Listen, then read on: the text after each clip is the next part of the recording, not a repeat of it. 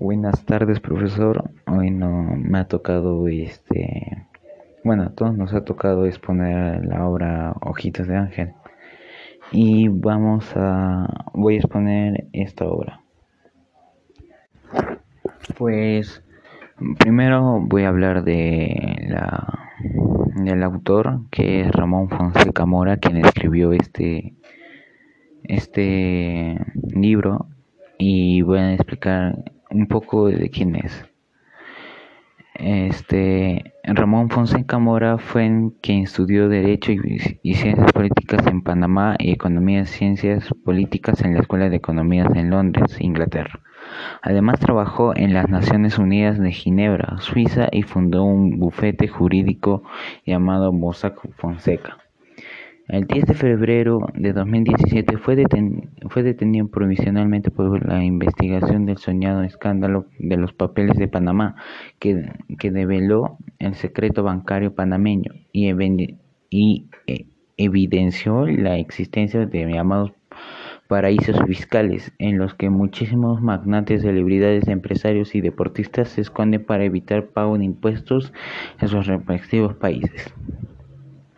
En dos ocasiones obtuvo el premio Ricardo Miro, una novela La danza de las mariposas y otra por soñar en la ciudad. Y el libro Ojitos de Ángel ha tenido ventas muy destacadas en Panamá, Perú y Venezuela. Fonseca preside en la Fundación de Ojitos de Ángel creada por él mismo en 2007. Bueno, ahora voy a pasar a explicar el argumento de la obra. Tras tener un grave accidente automovilístico, don Julio Vargas se encuentra a sí mismo en un hospital de quinta categoría, donde es obligado a permanecer por largo tiempo y durante ese periodo de tiempo conoce a Mercedes Pérez Meche, quien sufre una enfermedad terminal en la sangre y conmueve y no le a don Julio. Ver, ver que la vida es mucho más que dinero, alcohol y pecado. Transformar una amistad cambiaría la vida de don Julio. Meche al fin toma la mano de su abuelo muerto y, y descansa por fin en un lugar hermoso del cual siempre escuchaba cosas hermosas de parte de su abuelo. Ella encargó de cuidar a niños que muriesen a corta edad. Este evento cambió la vida de don Julio para bien, debido a que lo ayudó a conectarse más con su propia familia, ya que ve a la pequeña Mechi en su nieta de María Mercedes.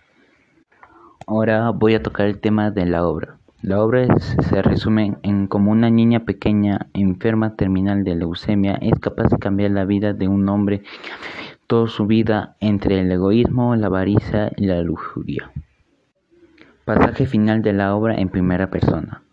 ¿Por qué estás triste? Pregunté a Julio. Yo no estoy triste, me respondió con una voz suave y tartamida. No, no me digas mentiras, Julio.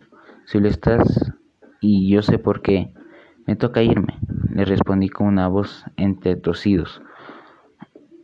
Tú no te vas a ir, pequeña, me respondió con su voz entre lágrimas. Sí, Julio, ya vinieron a buscarme. ¿Quiénes vinieron a buscarte?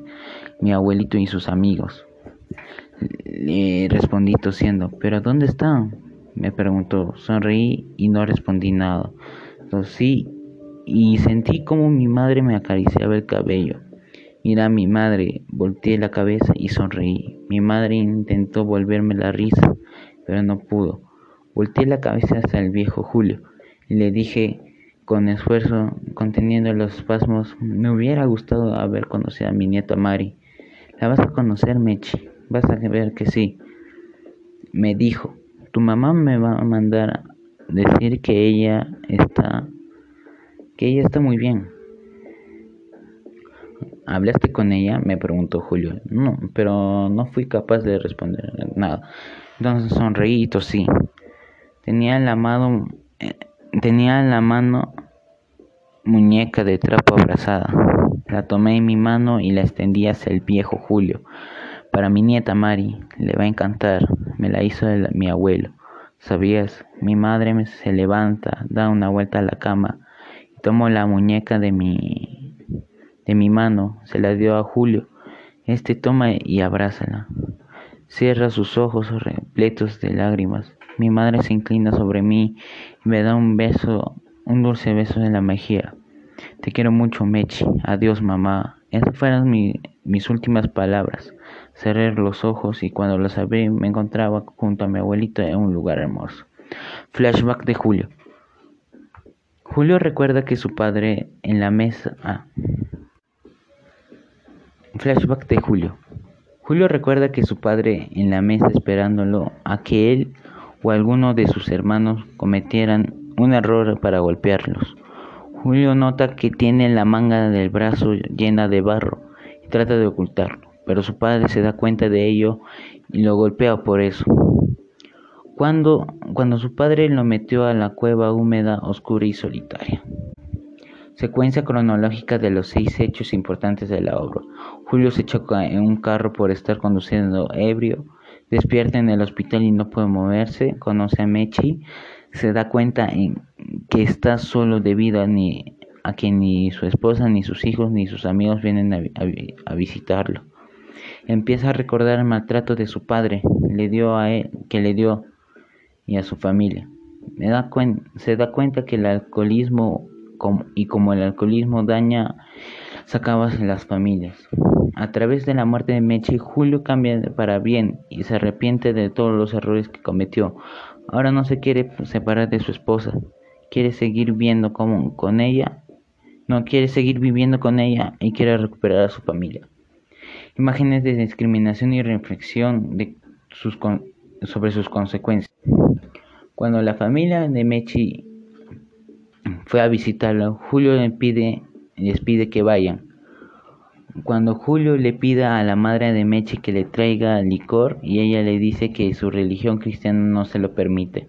Cuando Julio le pide a la madre de Mechi que le busquen el maletín y ella lo mira con extrañeza, a lo cual le responde que él no es un vendedor de drogas.